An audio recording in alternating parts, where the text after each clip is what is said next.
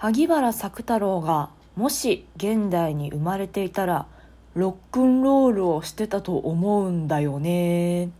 てマーシーが言ったんですよ。真島正俊さんね。ブルーハーツのギターの人現クロマニオンズのギターの人が言ってたんですよ。とあるインタビューだかなんだかで。で私この話めっちゃ好きなんですよね。まあそもそもマーシーさんがまだ若いブルーハーツの頃ロックンロールをやっている、まあ、ロックバンドの若者が来ましたよということで、まあ、世間的にもまあロックやってる青年なんて大した知識もないんでしょ学もないんでしょ勉強とかできないんでしょみたいな感じでそもそもこうインタビューを受けるんですよね。どうせ本なんて読まないでしょ的な。で本とか読むの？って聞くんですよインタビュアーが。そしたらマーシーさんが「読むよ太宰治とかあと萩原作太郎とかいいよね」ってぼんやりした感じでいつものぼんやりした感じでお答えになるっていうシーンがどっかのなんかの動画で私記憶があるんですけどなんかそれであこんな頭にバンダナ巻いてるロックバンドのギターのなんか若い兄ちゃんが文学作品読むんだっていう衝撃がそもそも走るんですよね。なんかそんな大人たちの先入観を跳ね返す感じがそもそもかっこいいなっていうのとあとロックもロックンロールも文学も、まあ、詩も何でも一緒なんですけどその表現活動というものを俯瞰で見ているというかまあ、ロックンロールはねやっぱりエレキギターが必要ですし電気が必要ですしってなるのでもちろん萩原作太郎の時代にはなかったわけですよ。で多分まだロックンロールという音楽の形もできてないはずですよね。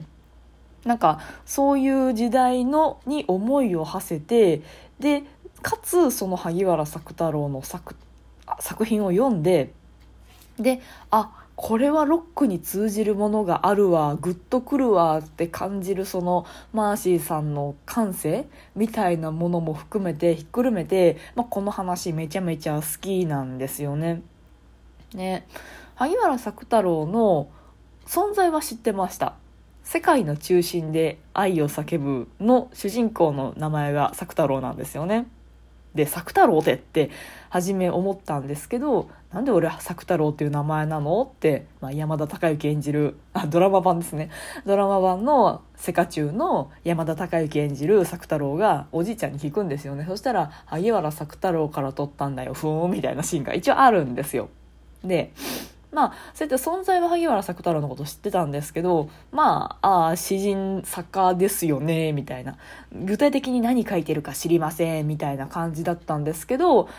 何だったかな？高校の国語便覧っていうんですか？国語の資料集みたいなやつにも名前が載ってて一部多分月に吠えるかなんかの抜粋が載ってたのかな？で月に吠える読んでああ面白い詩というか結構他のいわゆる何でしょうね。まあ谷川俊太郎さんの詩とかもすごいいい詩ですし他北原白秋とかねあと誰でしょうね。なんかいろいろありますけど割とああちょっと印象に残るなというか雰囲気好きだなって思ってて、まあ、それはそれで高校時代が終わってでマーシーさんに出会うわけですよ。クロマニオンズに出会うわけですよ。でそのインタビューを見てお萩原作太郎って言ってる。あの作太郎だと思って。太宰治はね、すでにもうガンガン読んでたので、ああ、マーシンさんも太宰治好きなんだ、やったみたいな感じでアホみたいな顔してたんですけど、あ、萩原作太郎って言ってる。萩原作太郎読もうと思って、読みました。まあ、青空暴行に入ってるやつもいくつか読んだっていう感じなんですけど、やっぱグッとくるんですよね。まあそもそもだから私がマーシーさんの詩というか音楽というかが好きとかそ太宰治さんが好き太宰治さんって太宰治が好きとか多分ねもう趣味がそもそも似てるんですけどマーシーさんといや、ま、私がマーシーさんが好きだからなんか鶏が先か卵が先かみたいになりましたけどまあああいう感じのやつ好きなんですよね。で萩原作太郎さんのやつも好きであのこの間のチャレンジワークで朗読とかもしましたっていうそういう話です。面白くないですかな？発想が。ロックンロールがない時代にいた萩原作太郎さんが今ロックンロールのある時代に生まれたらきっとロックンロールをしていただろうっていう想定が面白くって逆に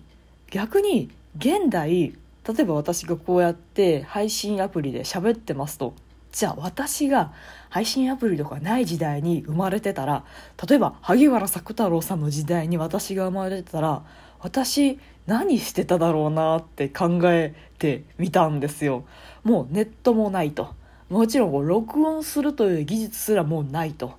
そういう時に何してただろう私このベラベラ喋ってる時間。もちろんねあの忙しいと思うんですよ。私はその洗濯機もないし水道もそんなに整備されてないしなんか冷凍食品があるわけでもないしスーパーにお惣菜があるわけでもないしみたいなので、まあ、もちろん生活コストがかさんでその分時間壊れて暇な時間がそもそもない。っていうことは考えられるかもしれないですけどじゃなくてその単純な趣味として今やってるこの行為ってこの仕組みがなかったらプラットフォームがなかったり設備がなかったりしたら逆にこのこの衝動というか欲求っていうのはどういう形で昇華させてただろうなというのを考えてみました。猫だって吠えたい。この番組ではリアルではちょっと喋りづらいことだけど誰かに聞いてほしいこと。日々の雑多な所感をいかに言葉にできるか鋭意挑戦中です。少しの間お付き合いいただけますと幸いです。何してたですかね？って思って多分ね喋りたいというか言葉にしたいというか何か言いたいっていうことは思ってると思うんですよ、まあ、もしかしたらねいやいやもうそんな一般ピープルがしゃべるもんじゃないよ一般ピープルが何か考えるなんてありえないよっていうこう社会全体の思想に飲まれて何も考えないしょうもない人間になってたかもしれないですけどまあそれはちょっと横に置いておいてなんか喋りたいよという私のこのそもそもの考えというか思いがそのまま残っていたとしたら媒体としてはもう音声じゃなくて文章になってくるのかなと。ね。で、まあ、発表するかどうかってなると多分当時だったら同人誌とか新聞とかになるんじゃないんですかね。まあその当時のなんだろう日本社会のその文芸の様子とかその表現活動の様子とか分かりませんけどとにかくなんか思うところがあるから形に残しておきたいっていうのは思うような気がする。そしてそれは多分文章であると思う。多分ね街角に立って拡声器で何か演説するみたいなことはしないと思うんですよ。あの誰かに何かを伝えたいわけではなくてこの心の中のモヤモヤをとにかく形にして発散したい。そしてまあ届く人には届けばいいけど届かなかったとてこれは誰にも刺さらなかったとてこれは私の大切な言葉であって思いであるという考えでいくと多分同人誌とかその自費出版系でなんとか私の思ったことはこれだ読みたいなら読みやがれみたいな感じでやってたんじゃないかなと思うんですよね。でそのマーシーさんがね萩原作太郎がロックンロールやってたっていうのも多分そうだと思うんですよ。あのちやほやされるためにやってるわけじゃないんだぜっていうことが言いたかったんじゃないのかなとそこまで考えた時にふと思ったんですよね。モテたいために音楽をするとかモテたいために芸人になるとかまあ多いじゃないですか実際そういう部分もあっていいと思うんですけどマーシーさんが言いたかったのはいや俺はまあ実際今ちやほやされているけどそれが目的じゃないんだと。萩原作太郎が詩を書いたように俺もまた何か言いたいことがあるこのモヤモヤした思いをなんとか音楽に乗せたいそしてそれを受け入れてくれる音楽という形ロックンロールという形に俺は魅了されたのであるっていうことを言うがためにその萩原作太郎の話したんじゃないかなってこれただの私の推測というかもう妄想ですけどね。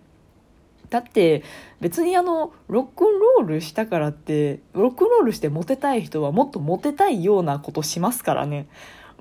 マーシーさん頭にバンダナ巻いてまあまああのキースさんのねあのモノマネというかリスペクトというかオマージュでバンダナ巻いたりせずにもっとなんかかっこつけた格好してかっこつけたことを言うことは可能だと思うんですけど大体その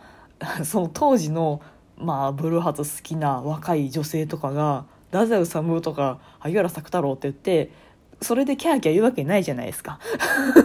それよりももっと女受けのいいって言ったらムケムケすぎますけどなんかそういうコメントもできるにもかかわらずそういうことをわざわざ言うっていうところとで萩原作太郎がさモテたいために詩書いてるわけじゃないと思うんですよ。わかんないですよ。あのめっちゃこう詩書いてる自分がかっこよくてそれを周りにアピールしてかっこいいしかっこいい俺見て見てって思ってたかもしれないですけど多分そうじゃないっすよね。でそんなそんな邪念がいっぱいの詩を読んで「あいいっすね」ってグッときたわってマーシーさんも私も思わないですよね。